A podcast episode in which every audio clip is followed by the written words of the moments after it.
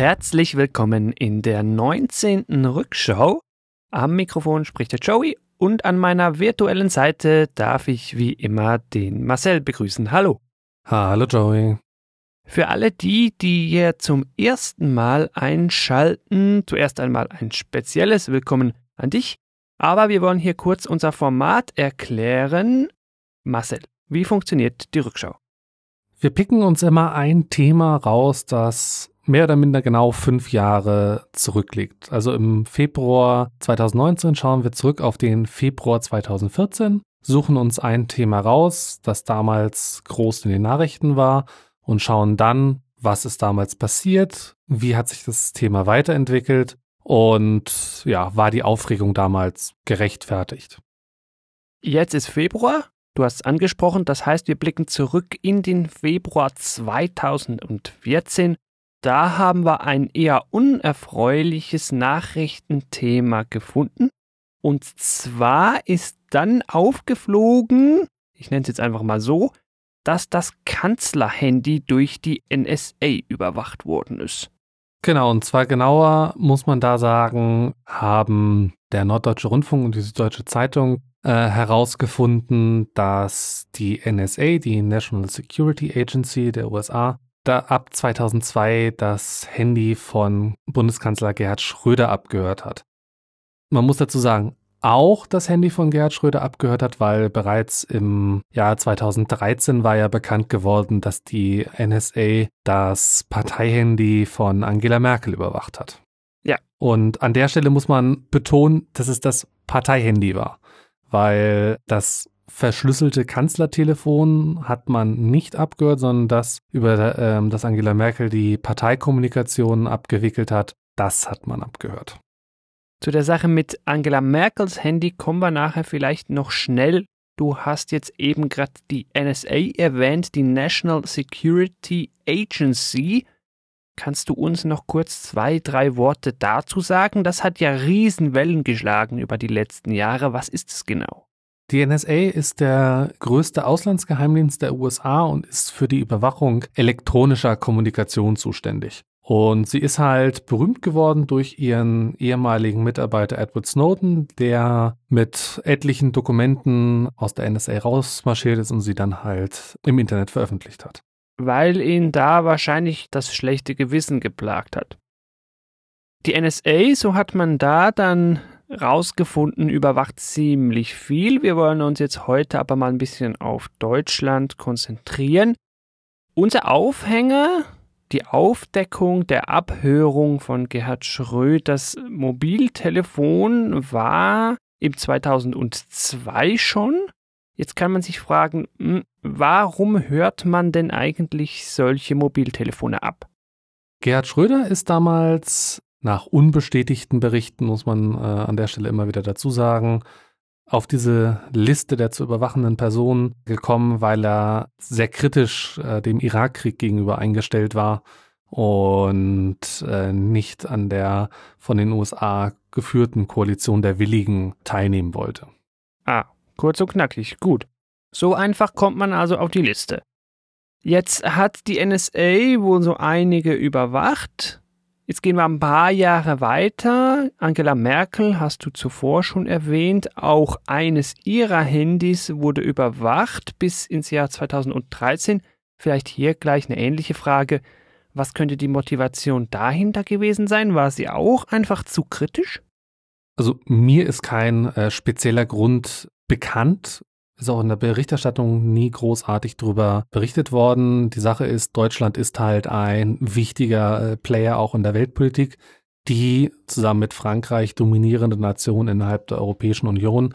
Allein das dürften sicherlich Gründe sein, weswegen man sich für die Kommunikation interessiert. Und als das 2013 aufgeflogen ist, gab es ja auch relativ große Wellen und dass man sowas ja unter Freunden äh, nicht macht. Und Angela Merkel hat sich dann auch persönlich bei Präsident Obama beschwert, worauf und das Weiße Haus hat dann auch damals gesagt, ja, nee, äh, wir überwachen die Merkel nicht und wir werden sie auch nicht überwachen. Über die Vergangenheit hat man sich betont ausgeschwiegen. dazu gibt es jetzt ja auch noch wieder neue Entwicklungen, denn der nationale Sicherheitsberater von Präsident Obama hat ein wenig geplaudert. Jetzt soll der gesagt haben, ja, die Merkel, die hat schon was gesagt, es soll sie aber eigentlich gar nicht so gestört haben. Es soll mehr ein PR-Problem gewesen sein. Es kam halt raus, dass sie überwacht wurde und sie musste sich halt empören, weil man das von ihr erwartet habe. Willkommen in der Politik. Hierzu werden wir sonst noch ein bisschen einen leicht ausführlicheren Artikel verlinken und das hier wäre mal höchste Zeit, die Shownotes zu erwähnen zu dieser Rückschau. Die findet ihr entweder in eurem Podcatcher oder unter rückschau.news slash NSA Kanzelhandy, alles zusammengeschrieben. Für alle die, die auf Spotify das hier anhören, die brauchen da gar nicht zu suchen, da können gar keine Links eingespielt werden, ihr müsst direkt ins Web slash NSA Kanzlerhandy, ja. Joey, äh, kurzer Blick, bevor wir zu den weiteren äh, Ausläufern in die heutige Zeit kommen. Wie ist das Ganze denn damals in der Schweiz aufgenommen worden? Ja, das ist ganz lustig. Nee, eigentlich ist es ganz traurig.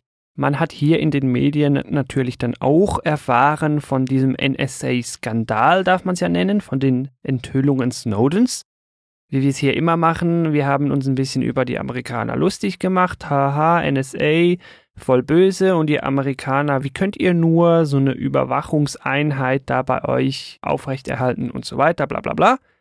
Nicht viele Jahre gingen ins Land. Genauer, es war der 1. September 2017. Da hat dann auch die Schweiz freiwillig nach einer Volksabstimmung ein eigenes neues Nachrichtendienstgesetz sich auferlegt.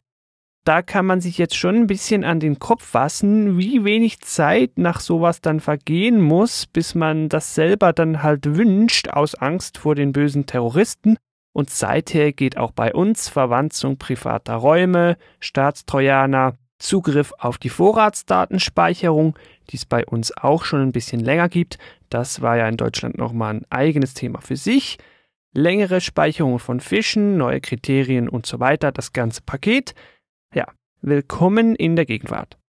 Und in der Gegenwart wird dieses Spionagethema auch wieder relativ stark diskutiert, denn auf der ganzen Welt baut man aktuell oder möchte 5G-Handynetze bauen und da wird sehr stark darüber diskutiert, ob man denn den chinesischen Hersteller Huawei daran beteiligen darf, weil da könnte die chinesische Regierung ja spionieren und speziell die USA haben sich so ein wenig auf Huawei eingeschossen und haben auch Deutschland bearbeitet, dass man Huawei doch bitte vom Aufbau von 5G-Netzen in Deutschland ausschließen möchte.